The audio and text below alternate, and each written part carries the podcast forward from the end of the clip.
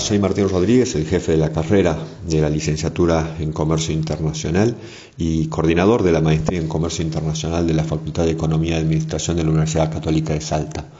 Desde hace ya un mes el mundo está cerrado, el mundo ha parado el comercio internacional a través de cuarentenas, a través de la suspensión de vuelos, a través del cierre de la operación de muchos de los puertos más importantes del globo.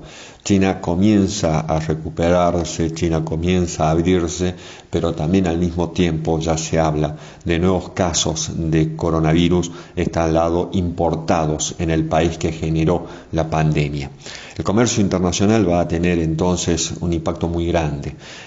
Eh, ya los organismos internacionales que tratan el tema de exportaciones, de economía, como la OMC, como el Banco Mundial, están haciendo eh, especulaciones respecto al impacto entonces que va a tener esta pandemia en el comercio este año y cómo se va a proyectar para el año 2020.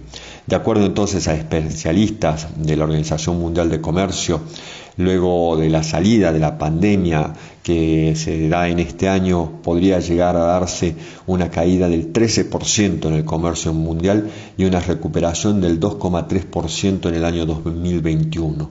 En tanto, en una provisión más pesimista, la merma en el comercio mundial sería del 32% en 2020 con una reactivación del 24% en el próximo año.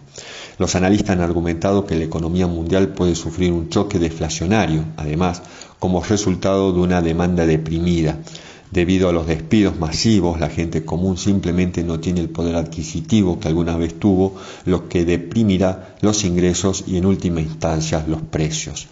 La interminable impresión de dinero por parte de la Reserva Federal ha hecho que muchos en el espacio de las criptomonedas argumenten que podríamos ver una crisis hiperinflacionaria, pero esto no parece estar en el pronóstico a corto plazo. Sin embargo, hay algunas evidencias que sugieren que el crédito se está agotando a medida que las empresas obtienen préstamos en números récord. A pesar de que la Reserva Federal imprime unos 60 millones de dólares de nueva moneda cada minuto, los temores inmediatos ahora son deflacionarios, aunque esto podría estar posponiendo brevemente la situación para una crisis inflacionaria posterior. Desde el Banco Mundial, Martín Rama, quien es economista en jefe de la organización, ha planteado que los gobiernos de América Latina y el Caribe enfrentan el enorme desafío de proteger vidas y al mismo tiempo limitar los impactos económicos señaló que eh, el organismo ha pedido a los gobiernos de la región que asuman las pérdidas y asistencia al sector privado y estiman una recuperación para el año 2021. En este sentido, el Banco Mundial también abrió una nueva línea de crédito por un billón de dólares para los países de América Latina y el Caribe para trabajar sobre el combate al coronavirus y mantener la economía de los países funcionando. El Banco Mundial calculó que los países de la región entonces experimentarán en 2020 una contracción del PBI del 4,6%. Las principales economías de la región tendrían entonces este año una contracción del 5% en Brasil, del 5,2% aquí en Argentina, del 6% en México y una caída del PBI del 2% en Colombia. 3% en Chile y 4,7% en Perú para 2021. De todas formas, se espera a priori una recuperación del 2,6%. Los únicos países que no están en esta situación de caída del PBI sería Guyana, que crecerá, y, que y de la República Dominicana, que se mantendrá estable. Martín Rama también subrayó que la pandemia del coronavirus está provocando un shock de oferta, por lo que se prevé que las demandas de China y los países del G7 decaiga abruptamente, impactando a los países exportadores de materias primas de América del Sur y a los países exportadores de servicios y bienes industriales en América Central y el Caribe.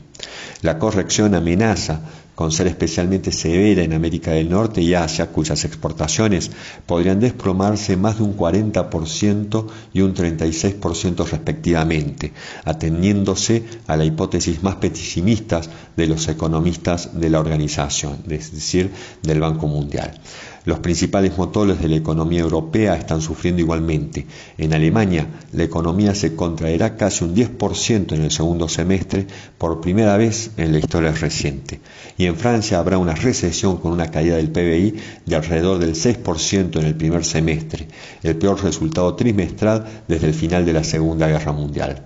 En tanto, Roberto Acevedo, director de la Organización Mundial de Comercio, ha mencionado que los gobiernos en el mundo entero pueden y deben sentar las bases de una recuperación enérgica e inclusiva, que a causa de estas restricciones que afectan a los desplazamientos y a la distancia social, ambas impuestas para frenar la propagación de la enfermedad, la oferta de mano de obra, los transportes y los viajes están directamente afectados.